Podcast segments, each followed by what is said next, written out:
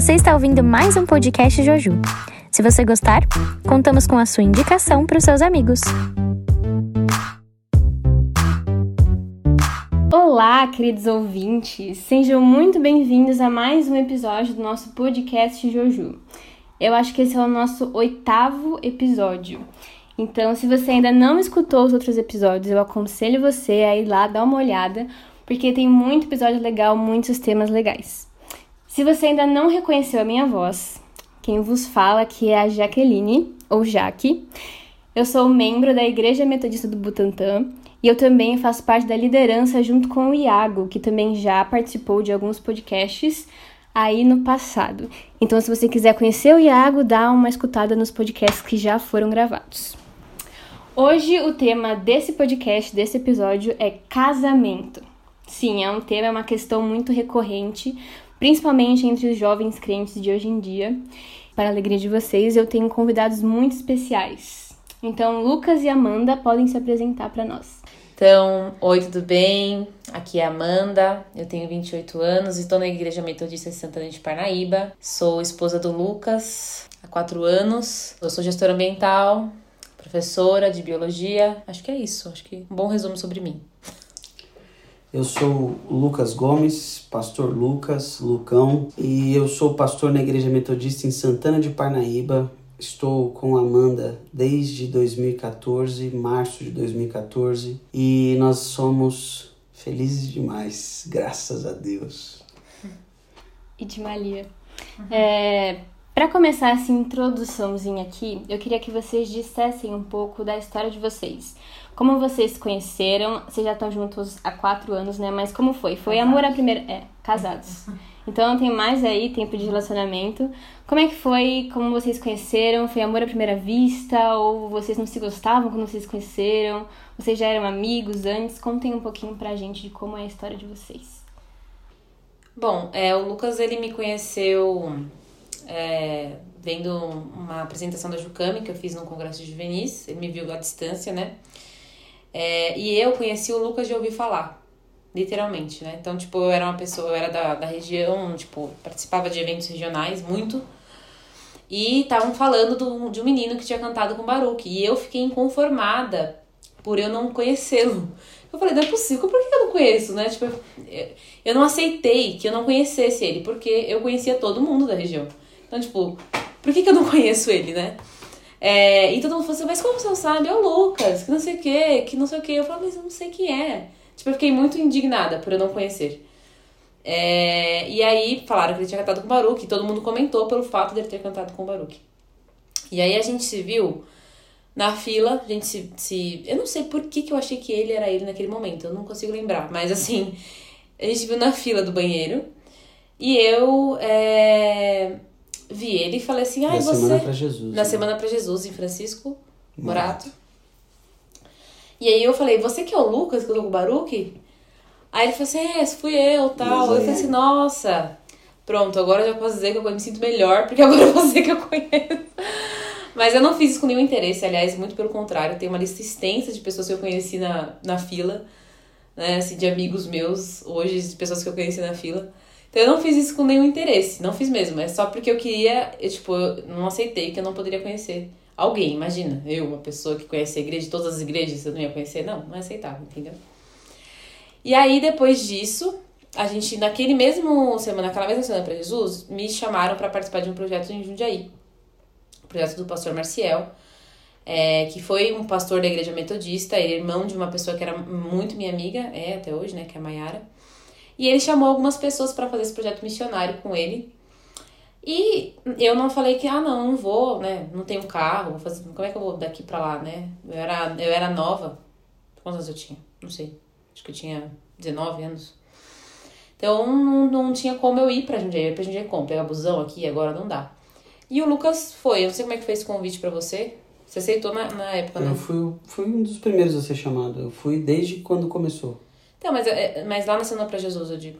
Nessa Semana pra Jesus, você foi? Eu fui, mas já, eu já ia mesmo. Ah. Sempre já, já estava indo antes, e aí lá eu fui mais uma vez. Então, aí eu não fui nesse projeto. Passou a Semana pra Jesus, a- a- algumas amigas minhas foram nesse projeto, né? Que é a Isa, a Thaís. E aí elas falaram assim, não, Amanda, você tem que ir nesse projeto. Que, meu, você vai gostar. É muito, tá sendo uma benção o projeto, é muito impactante, você tem que ir, você tem que ir.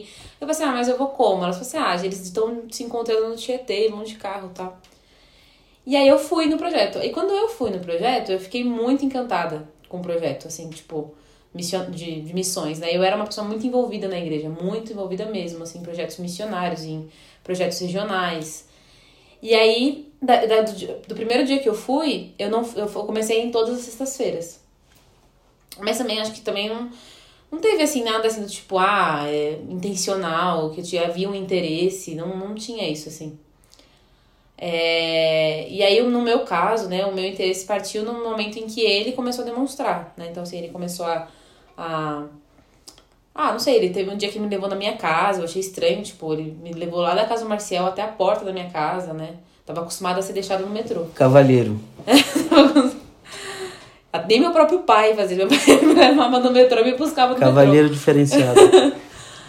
Aí depois ele começou, ele me oferecia a blusa dele, quando, porque eu sou uma pessoa que sinto muito frio, quem me conhece sabe, né? Não sei se tem alguém que me conhece, que tá ouvindo esse áudio aqui.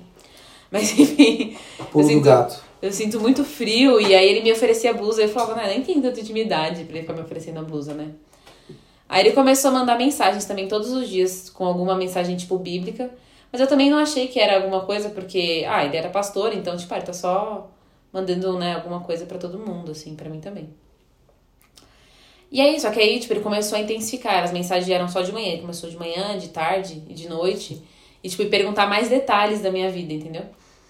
Aí eu comecei a pensar, bom, talvez, né, exista realmente algum interesse. Mas mesmo assim, eu, na época, eu tava com outras, nossa, outras possibilidades na cabeça, na verdade. Então, tipo, tinha outras pessoas que estavam, que tinham falado abertamente que estavam interessadas em mim, do tipo assim, olha, eu, né, realmente quero me relacionar. E eu tava assim num período do tipo, nossa, será, eu acho que não vou, agora eu acho que eu acho que eu vou vou começar a namorar alguém, porque, tipo, foi um momento, assim, muito. Muitas pessoas interessadas em namoro, sabe? Foi uma coisa nova para mim. Caraca. E aí, tipo, eu realmente comecei a conversar muito com Deus e comecei a entrar em conflito de não saber o que, que eu faço, assim, sabe? Que eram pessoas legais, mas ao mesmo tempo eu não, não sei explicar. Era... Então eu não tava, assim, muito focada. Quando virou o ano, foi 2013 para 2014, né?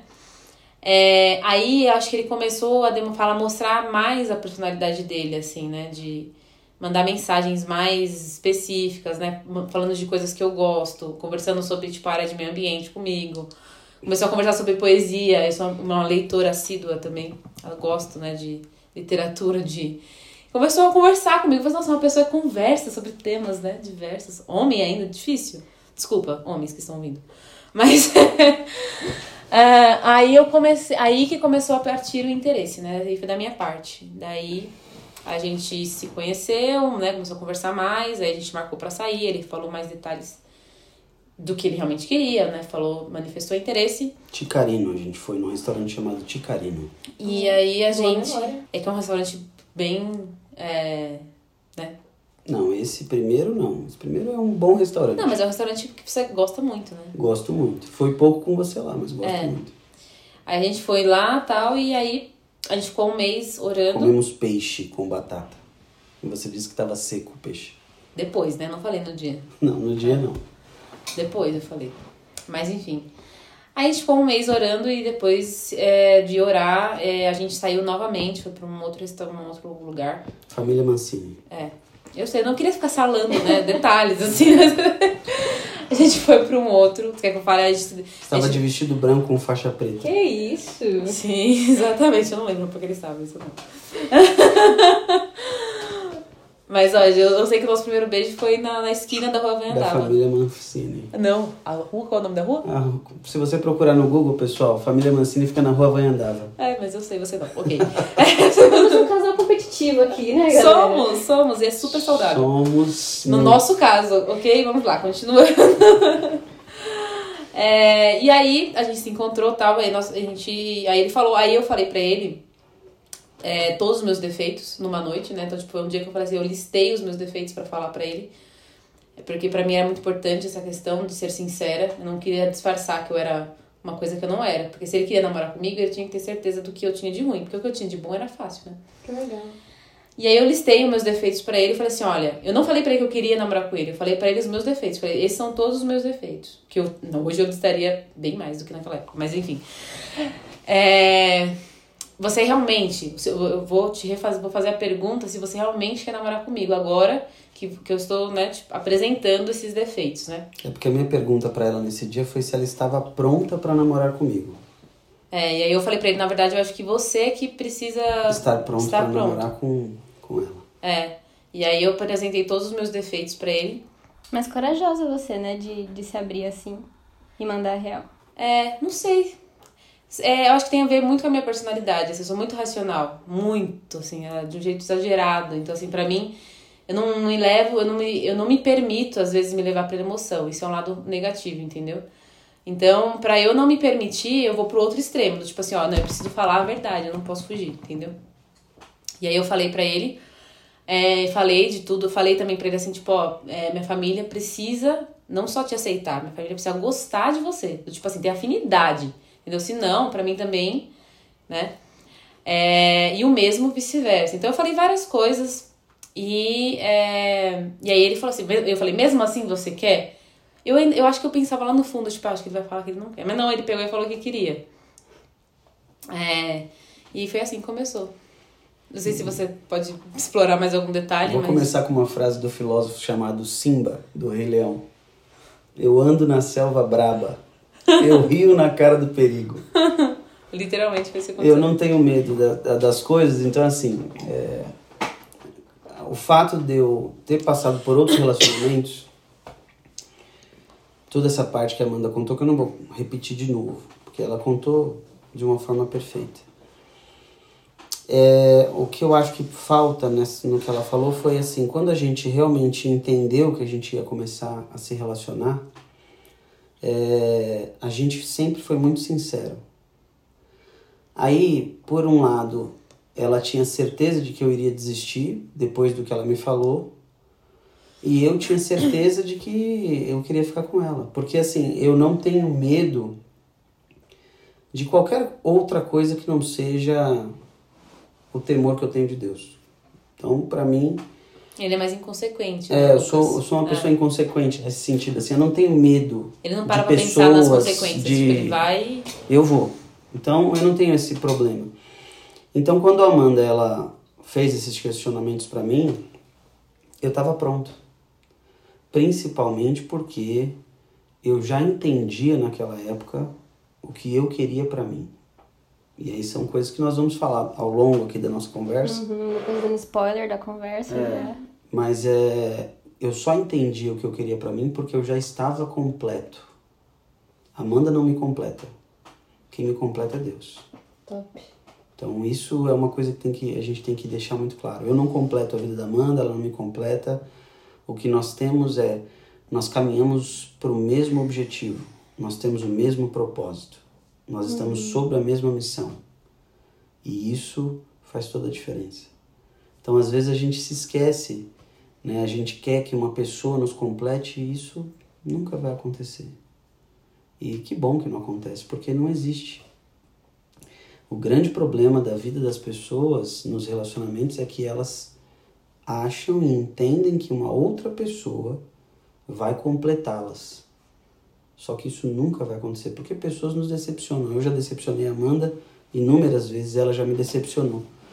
Mas como a gente sabe que nós não completamos um ao outro, a gente procura, apesar dos nossos defeitos, apesar dos momentos em que a gente se machuca, a gente entende que a nossa aliança o amor que nós temos um pelo outro e o compromisso que nós temos com Deus está acima dessas coisas.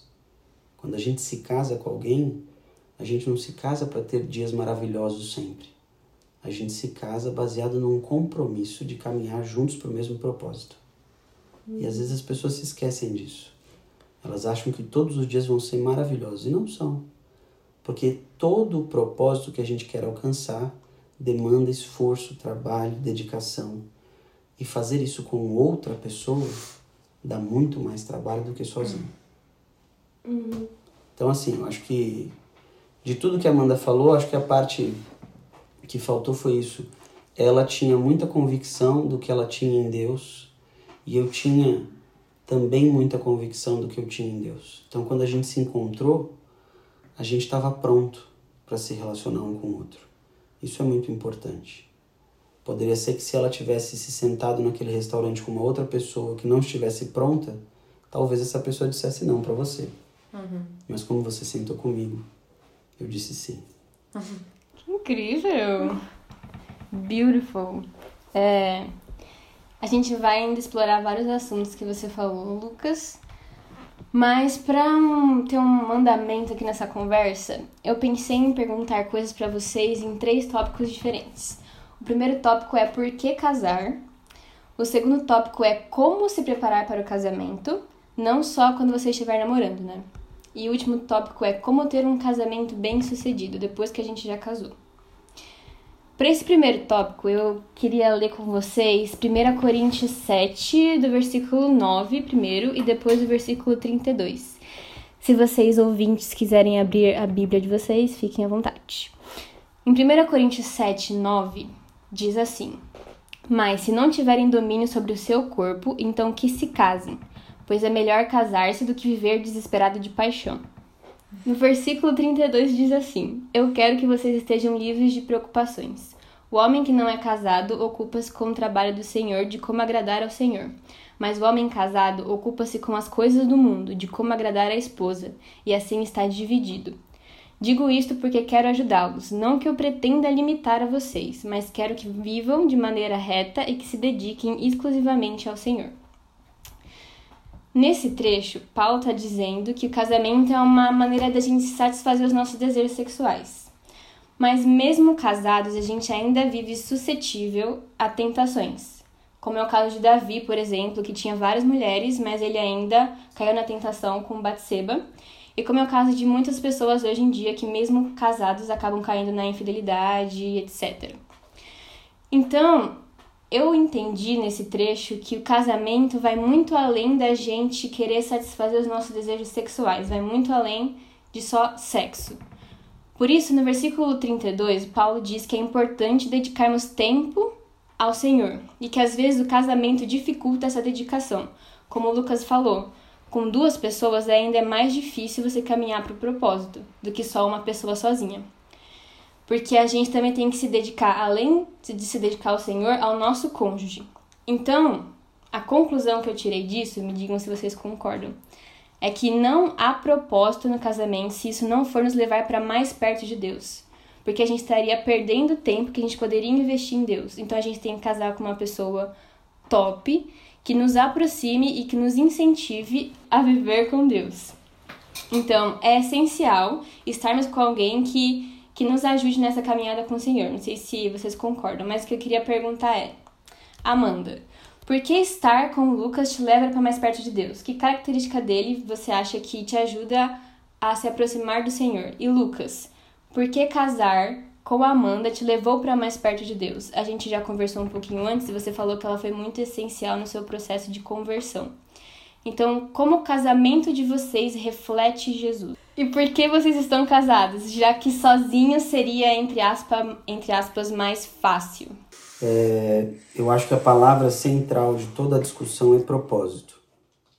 Então, vou usar o exemplo que você usou para poder explicar. Propósito de Deus para Davi é que ele fosse rei e governasse Israel. Uhum. Ok? Esse é o propósito. Davi, ele é um rei e ele é um guerreiro tá?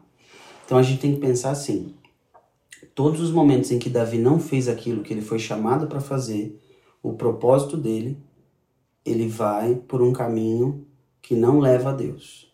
Então, quando ele estava no palácio passeando, né, achando que estava tudo bem, que Israel estava tudo tranquilo, tudo nice, ele foi lá e viu Betseba tomando banho. Então, quando a gente deixa de cumprir o nosso propósito, a gente vai por caminhos que nos afastam de Deus. Então a primeira coisa é: você precisa encontrar este propósito. Uhum. Então essa é para mim a primeira coisa. E depois disso, Deus ele une propósitos. Deus não une pessoas. Uhum. Não existe uma cara metade que Deus vai achar para você. Se você está fazendo isso, gente, passando óleo ungido no seu dedo da aliança para ver se aparece uma, não vai aparecer. Deus une propósitos. E aí é que tá.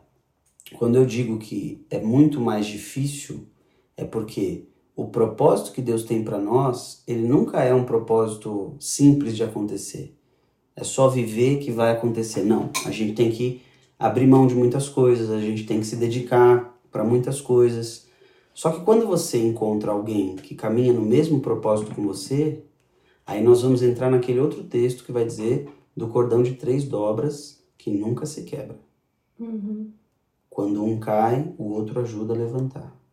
Então a gente precisa entender também assim, o que Paulo quis dizer, ele não está errado. Paulo está certíssimo.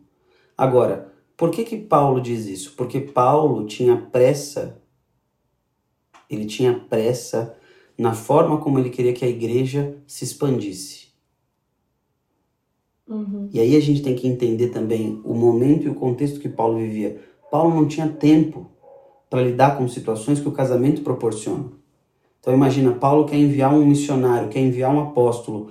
Aí ele fala: "Puxa, Paulo, não sei, eu vou ter que falar aqui com a minha esposa para ver se dá para eu ir". Paulo não tinha tempo para isso. A igreja era perseguida.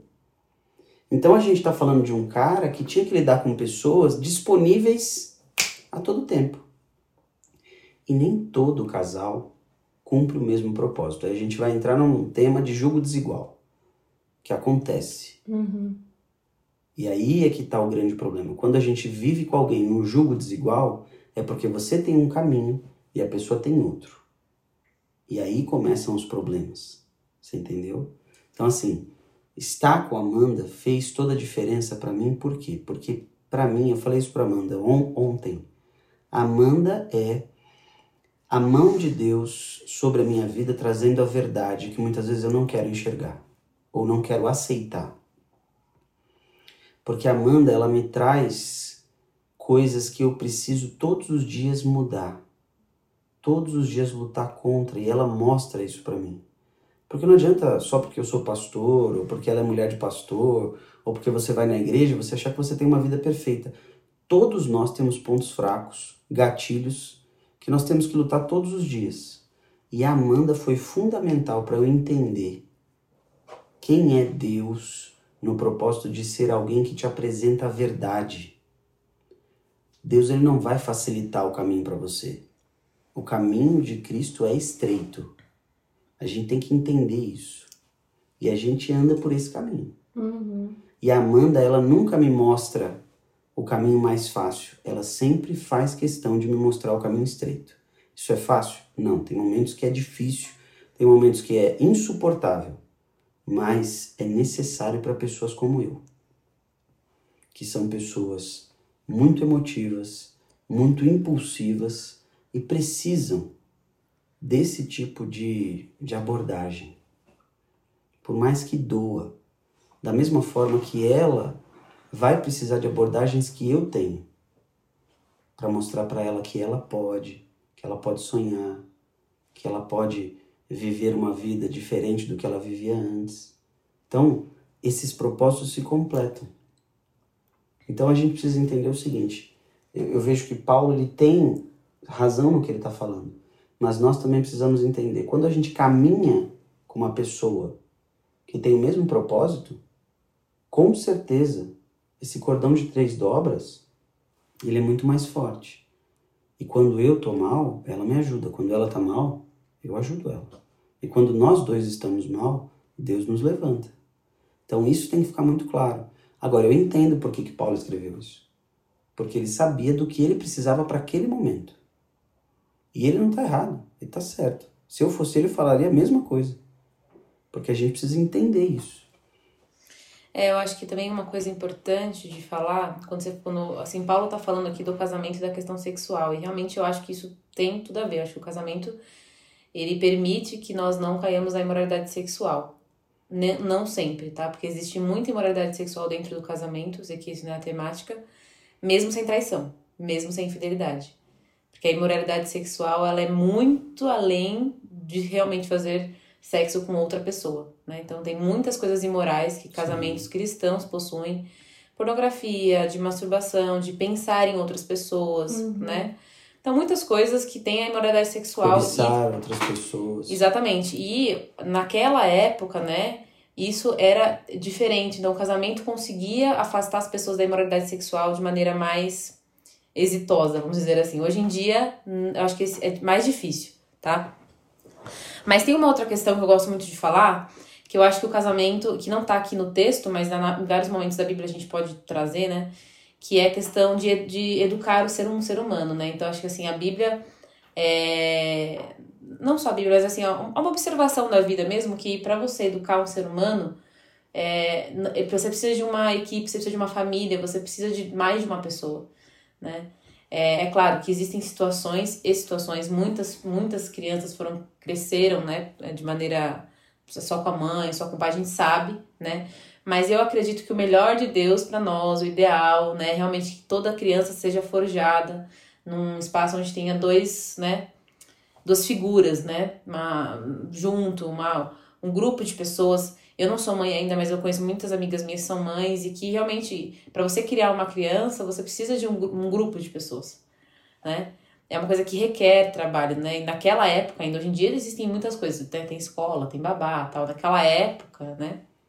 Então, acho assim, o casamento tem essa questão da moralidade sexual que nos ajuda a vencer, é, tem a questão da formação né, familiar, existe um propósito, existe uma missão em ser família, né?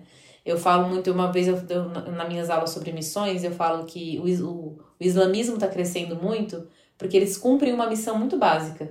Né? Talvez eles não falem tanto de missões transculturais, igual a gente fala na igreja evangélica, mas eles cumprem uma missão muito básica, que é ter filhos. Então, assim, é... e, e os judeus também, se você vai na cultura judaica, você percebe que, assim, ter filhos em grande quantidade, educar pessoas em grande quantidade dentro da concepção cristã é algo missionário, né? É algo muito evangelístico. Legal. Né? Quando a gente permite que muitas pessoas que não são cristãs tenham, às vezes, muito mais filhos do que nós, de certa forma a gente está sendo, né? A gente está abrindo mão dessa missão, que é educar pessoas para ser cristã, né? Educar um povo cristão. E né? a gente está falando de uma cultura ocidental contra uma cultura oriental. É. Os, o Oriente ele tem isso, uhum. de você ter a família, a família grande, você ir de multiplicar. O Ocidente ele veio por uma cultura do que quanto menos filhos você tiver melhor, porque você não vai conseguir sustentar uma família grande. Uhum. E aí a gente vai entrar nisso que a Amanda tá falando. Existem muitas formas desse propósito acontecer. No caso meu e do Lucas, nós somos extremamente complementares. A gente é mesmo aquela, aquela sabe, que os extremos, se é, né?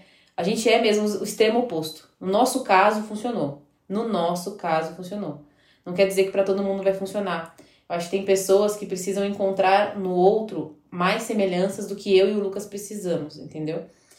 Então, assim, é, no meu caso, assim, é, o, o, Lucas falou essa questão da verdade, né? Eu sempre fui uma pessoa muito dura, tipo, a, com a vida, assim, com as pessoas.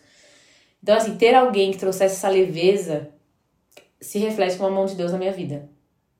Alguém que, tipo assim, ah, não, você não precisa ser assim, dá pra você, sabe? Você pode abrir mão, você não precisa, sabe? Não precisa ser tudo assim, sabe? Exatamente desse jeito.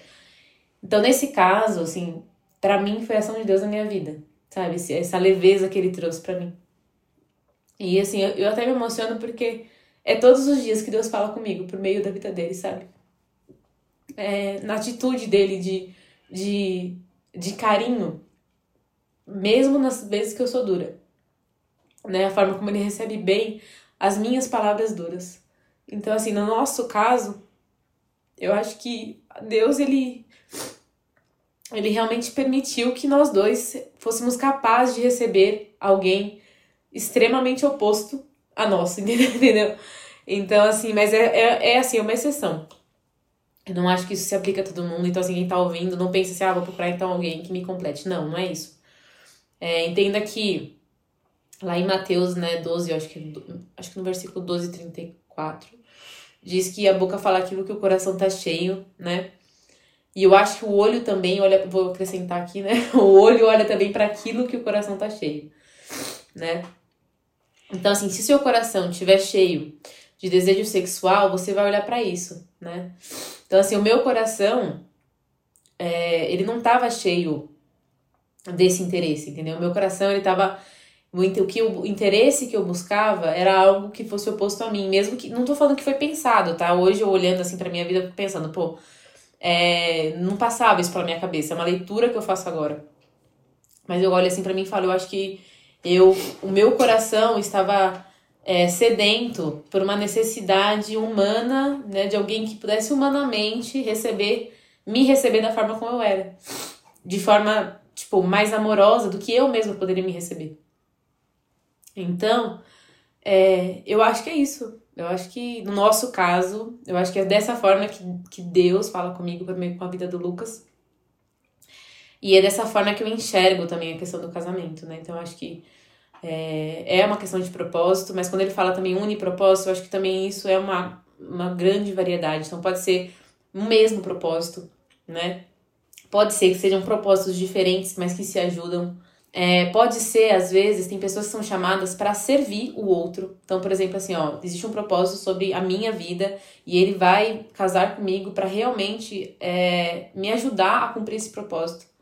E para isso é muito difícil, requer muita maturidade do casal para isso acontecer.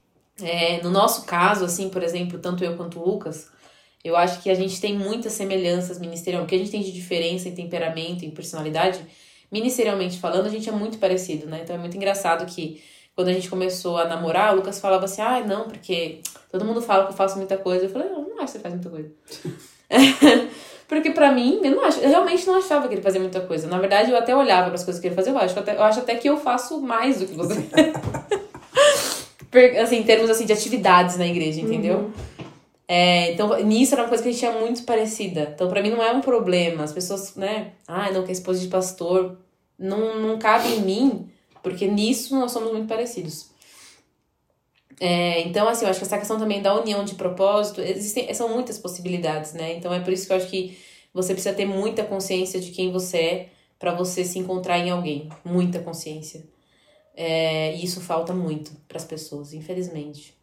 É, vocês podiam falar um pouquinho também do processo de cura também na questão do namoro, porque a gente já conversou antes e você, Amanda, me disse que você não queria casar, é. que você não queria nem namorar porque você achava que não ia casar nunca. Uhum. E o Lucas, por outro lado, ele namorava muito, mas ele ficava emendando um relacionamento no outro e não tinha um tempo para estar sozinho. Então, como foi esse momento que de cura que vocês se encontraram um no outro, que vocês perceberam que, que vocês tinham agido errado esse tempo todo? É, então, assim, no meu caso, é, é como eu falei, né? Realmente foi a vida do Lucas foi a própria cura para mim, né?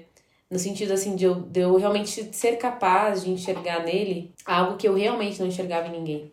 Muito engraçado com o nosso culto, né, do, dos, de, de noivos, né? Ele falou assim, por que, que você quer casar com o Lucas? Né, me perguntaram a expectativa era que eu respondesse que é porque eu amo ele. Não, não é que eu não ame, lógico que eu amo ele, mas o que realmente passa na minha cabeça é porque eu, eu olho pro Lucas e acho que assim, realmente só tem ele. Não é que não tem, você fala assim pra mim, ah, não, não existe homem. Não, não é isso. E também não é que, tipo, sem ele eu não vou viver. Não é isso. É, até porque eu, para mim, poderia viver sem casar tranquilamente. Mas é porque eu realmente só enxergo nele a capacidade, essa, esse conforto em construir a vida com alguém nessa me sinto confortável apenas com ele. Não existe outra pessoa que eu tivesse que eu olhasse e falasse, pô, é possível casar com essa pessoa, é possível namorar com essa pessoa. Então eu não enxergava isso em homens, entendeu? Nem em mulheres também, tá? Nunca pensei, tá? Mas assim, eu não enxergava isso em outra pessoa, né? Não, não via essa possibilidade. Então, assim, o que curou a minha vida foi realmente enxergar no Lucas né? Eu, eu via no Lucas uma pessoa que realmente é, eu poderia construir uma vida do lado dele. Eu enxergava nele qualidades, né? Eu via que ele era uma pessoa que tinha objetivos, era uma pessoa que podia que conversava, ele era uma pessoa que era, que era líder, e ele reunia tudo isso sem abrir mão de outras coisas, né? Caráter, vida com Deus. É, então era é uma reunião de, de qualidades que eu só encontrei no Lucas. E para mim isso foi a resposta de Deus. Tipo assim, olha, existe uma pessoa que tem essa reunião de, de qualidades é, que te permite a convivência, né?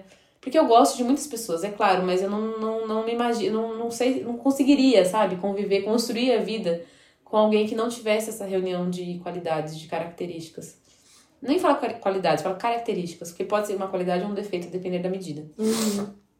Então, no meu caso, foi esse foi o processo de cura, né? De eu realmente olhar para a vida do Lucas. Eu acho também assim, isso que eu trouxe agora, que eu falei, de eu ter dito todos os meus defeitos e ele ter aceitado ficar comigo mesmo assim, isso também foi uma, uma cura para mim, tipo assim, não, mas não era para ele gostar, sabe? Era para ele tipo achar que não é bom ficar comigo. Mas ele tipo falou que sim, entendeu?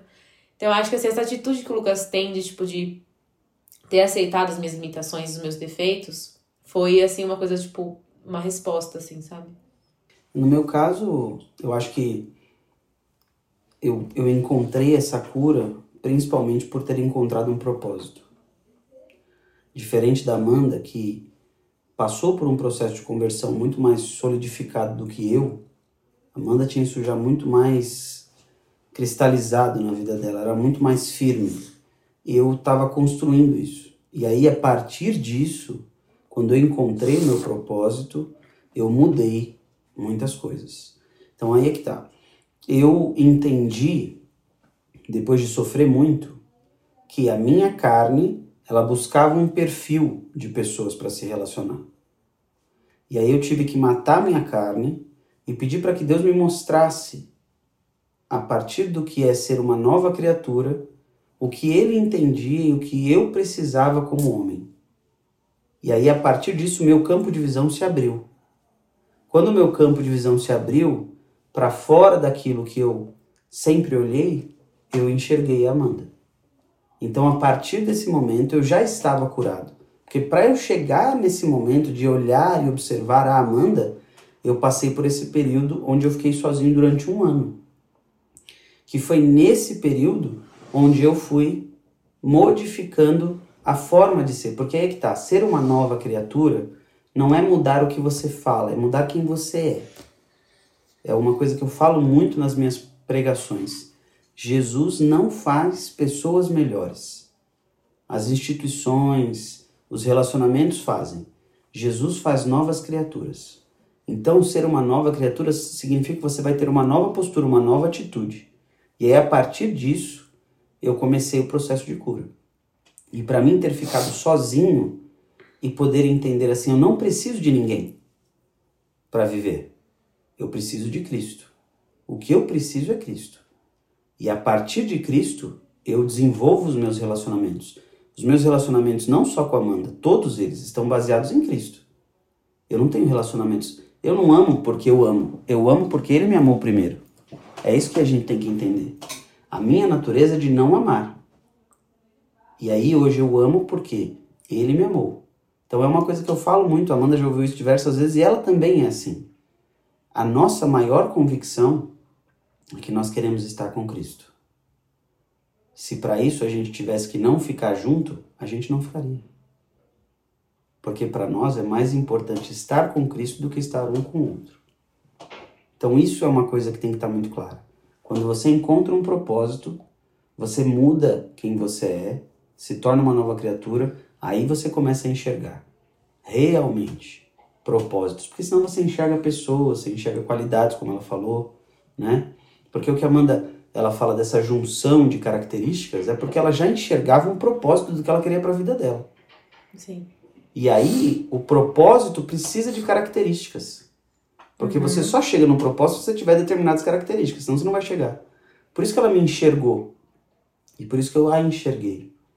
Porque dentro de tudo que eu já tinha vivido, a Amanda, ela, ela mudou a forma. Então a Amanda, ela me mostrou que a vida, ela não é a aparência. A vida é a essência. E isso é o que eu trago para mim. Entendeu? Uhum.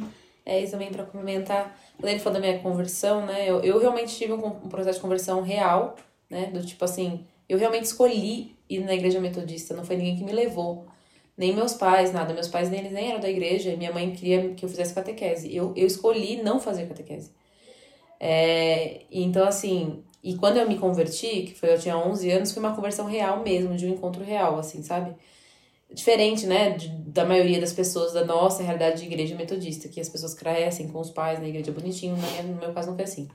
Então eu tive um processo de conversão muito sério, e o meu coração, né, por mais que eu pecasse, comet, cometesse erros, né, mas no meu coração é, eu enxergava, eu já, ele já ansiava por algo que fosse cristão, assim, sabe? Então, por exemplo, os meninos da escola, lógico, eu tinha atração? Tinha. Cheguei a ficar com pessoas? Fiquei.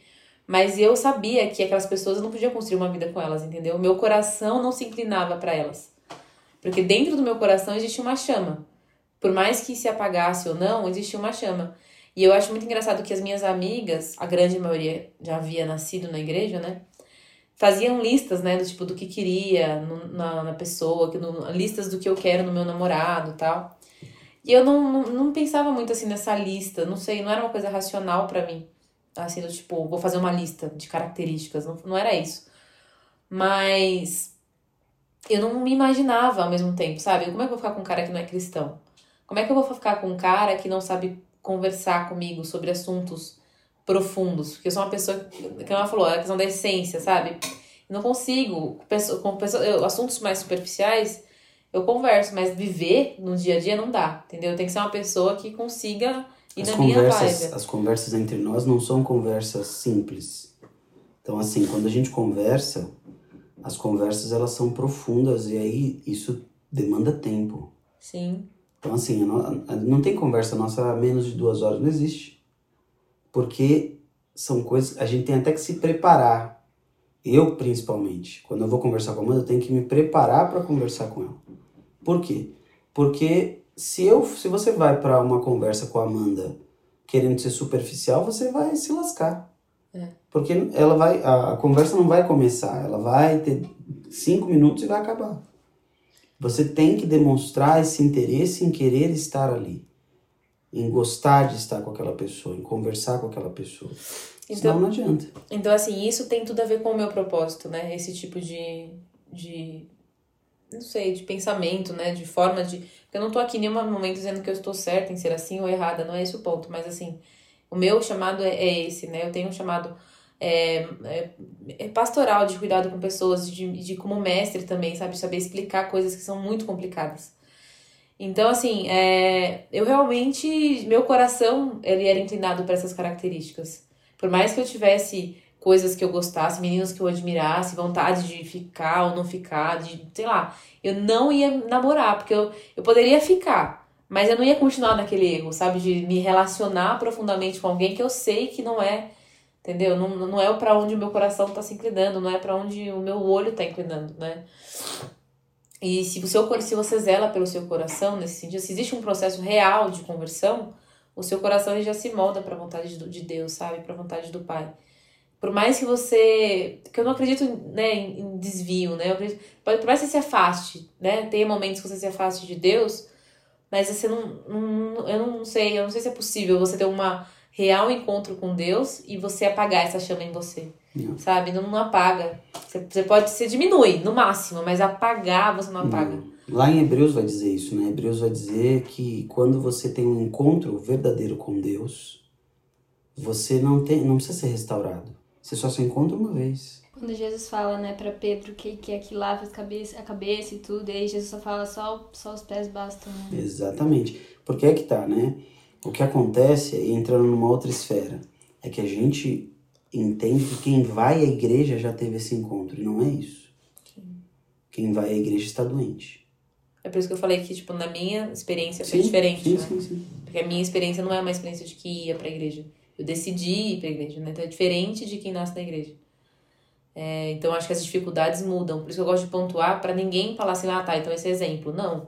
É uma história que você está ouvindo é, e que pode te inspirar para construir a sua história, que vai ser totalmente diferente e plenamente divina também, entendeu? Uhum. É, mas não é um exemplo, não é um padrão, não é um parâmetro, nada disso. É só uma história. É, agora entrando no nosso segundo ponto, que vocês já entraram bastante. E eu achei legal a gente trazer aqui o versículo de Mateus 6,33, que diz: Busquem em primeiro lugar o reino de Deus e a sua justiça, e todas essas coisas lhe serão dadas, todas as outras coisas serão acrescentadas.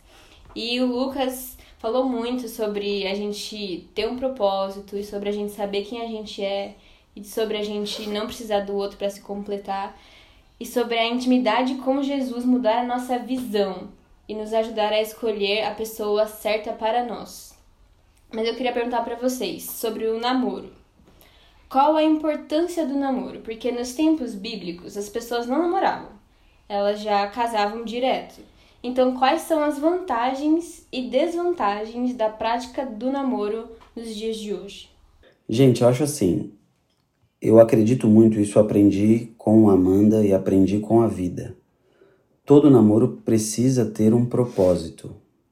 Esse propósito não pode se tornar um peso, mas precisa ter um objetivo. Você não pode começar a namorar simplesmente assim, ah, vou só para conhecer a pessoa, para ver como ela é. Porque normalmente esse é o caminho que o crente escolhe de dizer assim: não, mas eu estou namorando para conhecer. Mas quais são os seus anseios de estar com uma outra pessoa? Por que, que você quer estar com aquela pessoa? O que você gostaria de construir na sua vida que aquela pessoa vai fazer diferença para você? Porque, desculpa, é, existem coisas que a amizade, uma amizade profunda, ela pode sim proporcionar. Então vamos lá. Quando eu comecei a minha amizade com a Amanda e a gente começou a se conhecer, nada do que a gente conversava era superficial. Então a nossa amizade era profunda, sem desrespeito, é, sem ser é, entrão demais na vida do outro, mas você pode aprofundar. E aí você já tem um, uma parte de conhecimento da pessoa. E aí quando você começa um namoro, você realmente começa esse namoro com o objetivo de construir algo que seja para além do namoro. Por que, que eu estou falando isso? Porque eu tive muitos namoros onde eu não quis construir nada e só tirar vantagem. E esse é o grande problema daquele que não vive no espírito e vive na carne. A carne ela precisa ter vantagens. A carne ela não ama só por amar. O espírito sim, o espírito ama sem esperar nada em troca. A carne não, ela precisa de, ela precisa de algo em troca. E normalmente os namoros, eles vão querer algo em troca. Então você começa a namorar uma pessoa porque você quer alguma coisa, ou sexo, ou você quer status, ou você quer que aquela pessoa supra alguma coisa que você tem. Então eu tive vários relacionamentos onde eu estava suprindo o fato do da, da, o meu relacionamento familiar estar destruído, o relacionamento com os meus pais não está bem, o meu relacionamento na igreja, o meu relacionamento com Deus não está bacana. E aí eu fui por um caminho do quê? O namoro ele tinha que me dar algo em troca. E me dava o quê? Me dava o que eu queria, que era fugir daquela situação. Então a gente precisa entender o seguinte: namoro precisa sim ter um objetivo. Se você não tem objetivo em estar com a pessoa, é porque você não tem amizades profundas. Se você não tem amizades profundas com ninguém, se você não se relaciona profundamente com as pessoas, é porque você é uma pessoa superficial. E se você é uma pessoa superficial, é porque você não tem Jesus no seu coração. É isso. E às vezes a gente quer tentar, ah, não, mas não é assim. A gente tem que tentar conhecer. Gente, a gente já conhece as pessoas por quem a gente se interessa. Uhum. A grande questão é que talvez a gente esteja se interessando por pessoas de forma superficial. Essa é a grande questão. Porque quando você já começa, quando eu comecei a namorar Amanda, as conversas que a gente teve até o momento onde a gente se encontrou para tomar a decisão foram foram coisas que foram determinantes para que a gente tomasse a decisão de estar junto. E às vezes as pessoas não, não chegam nesse ponto. As pessoas esperam. As pessoas têm uma ideia errada de achar: ah, no futuro ele vai mudar. No futuro ela vai mudar. E não vai acontecer. Não vai. Não vão mudar. Amanda não vai mudar. Eu não vou mudar. Ela já sabe quem eu sou. Eu já sei quem ela é. A gente aprimora algumas coisas, mas poucas coisas. Uhum. A nossa identidade está forjada já. Então isso tem que ficar bem claro. A gente tem que entender a, diferença, né? Então naquela época, o casamento. É, para mim, o namoro existe hoje da forma como existe por questões, primeiro, questões econômicas, né? Por quê? Na, naquela, antigamente, era o casamento que te permitia é, ter uma, uma vida econômica, certo? Uhum. Porque a mulher tinha uma função, era como se fosse um emprego mesmo, né? Então, o homem precisava sair para trabalhar e precisava de alguém, né, em casa para para auxiliar, administrar.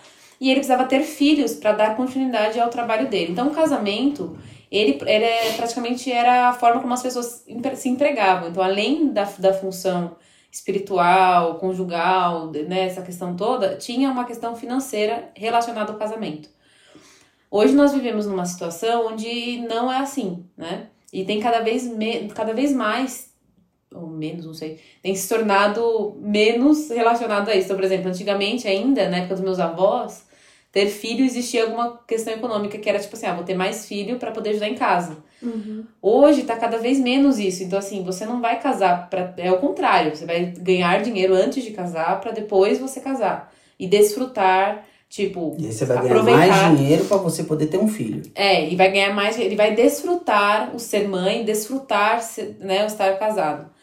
O que é um grande engano, né? É mais um engano hedonista da nossa geração, né? De trabalhar pelo prazer. É, então, assim, mas ok, estamos nessa sociedade, não vamos né, fugir dessa realidade. E aí, talvez eu fique pensando, né? Hoje em dia, essa questão econômica, né, que a gente pensa assim, ah, que o casamento é, ele talvez. Não sei, a impressão que as pessoas me dão, às vezes, é que elas acham que elas vão empobrecer se elas se casarem, assim. Que elas não vão poder trabalhar, não vão poder conquistar a vida profissional, porque elas vão estar presas a alguém, né? Mas isso é tudo uma questão de perspectiva. E eu acho que o nosso pecado, a nossa igreja, ela tá tão é, permeada em pecado que a gente, infelizmente, passou isso para os nossos filhos. Então, me coloco como parte, mesmo não sendo mãe, mesmo não sendo da geração passada.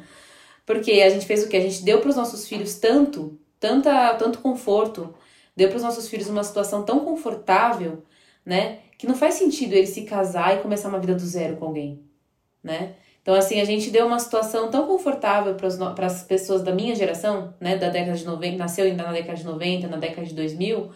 É tão confortável, os pais deram tudo, né? Deram, é, deram uma vida para esses jovens que eles nunca vão ter casados. Porque quando que você vai ter uma vida onde você sai para trabalhar, para estudar, chega em casa, tudo limpo, você a comida tá pronta, você só, só se preocupa com trabalhar e estudar, entendeu? A vida é, adulta, ela não vai te permitir isso, só realmente seus pais. Mas assim, a vida adulta, tecnicamente, não deveria te permitir isso. Mas a nossa sociedade acabou construindo isso. Por quê? Porque a geração anterior foi muito traumatizada por não ter tido nada e quis dar tudo para a geração seguinte, né? Então você vê que é um ciclo de, de gerações e de pecados, né, que vão gerando traumas e marcas na nossa sociedade. E a gente precisa olhar para tudo isso de maneira respeitosa, mas ao mesmo tempo de uma maneira cristã e como a gente pode superar isso, enxergar isso em nós, né, reconhecer isso. Então assim, o que eu vejo de importante no, no namoro, essa questão financeira realmente é um desafio, especialmente para classes, né, social de classe média, né, para cima, classe média, mesmo classe média baixa, classe média baixa, classe média média, classe média alta.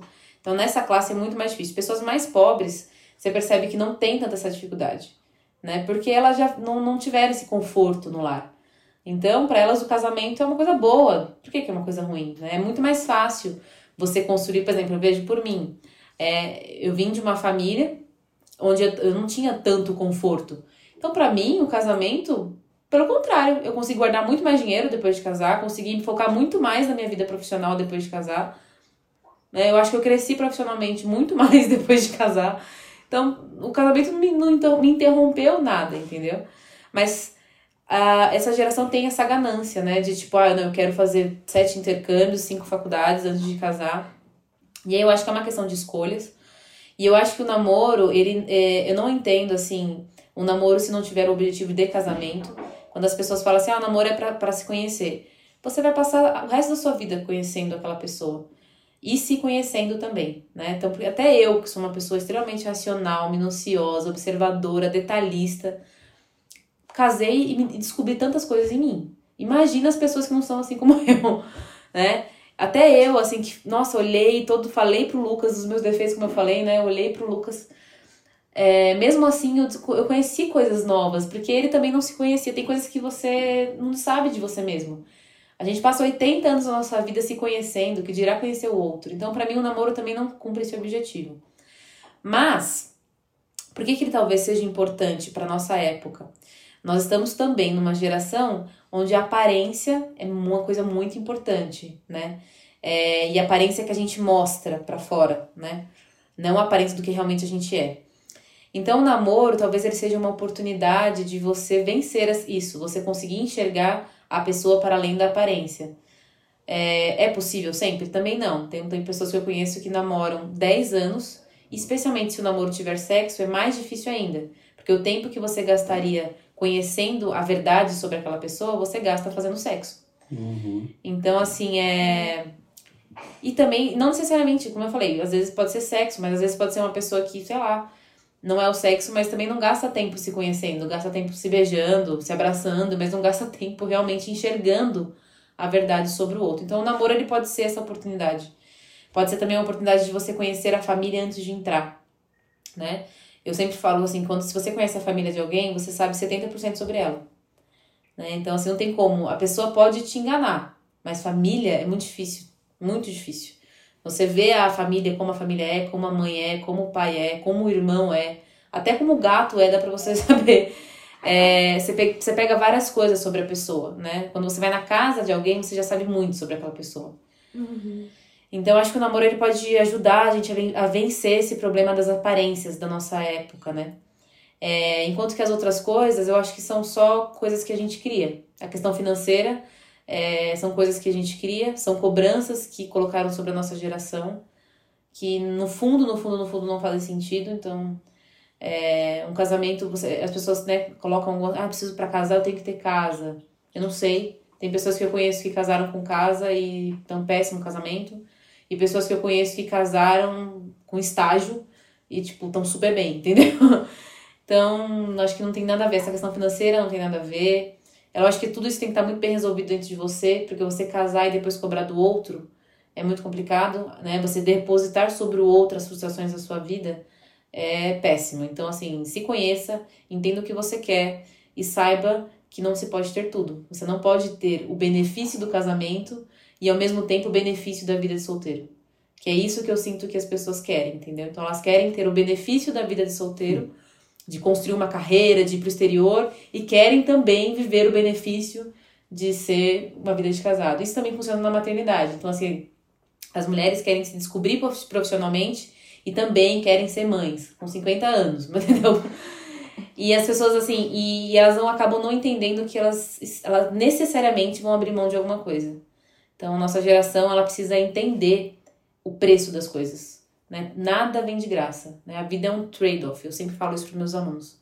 Todo ganho tem uma perda. Né? O trade-off é um termo da biologia, né? Que na natureza, todo ganho tem uma perda. Você só pode escolher o que você quer perder. Mas você não pode. Não tem uma escolha onde você não perca.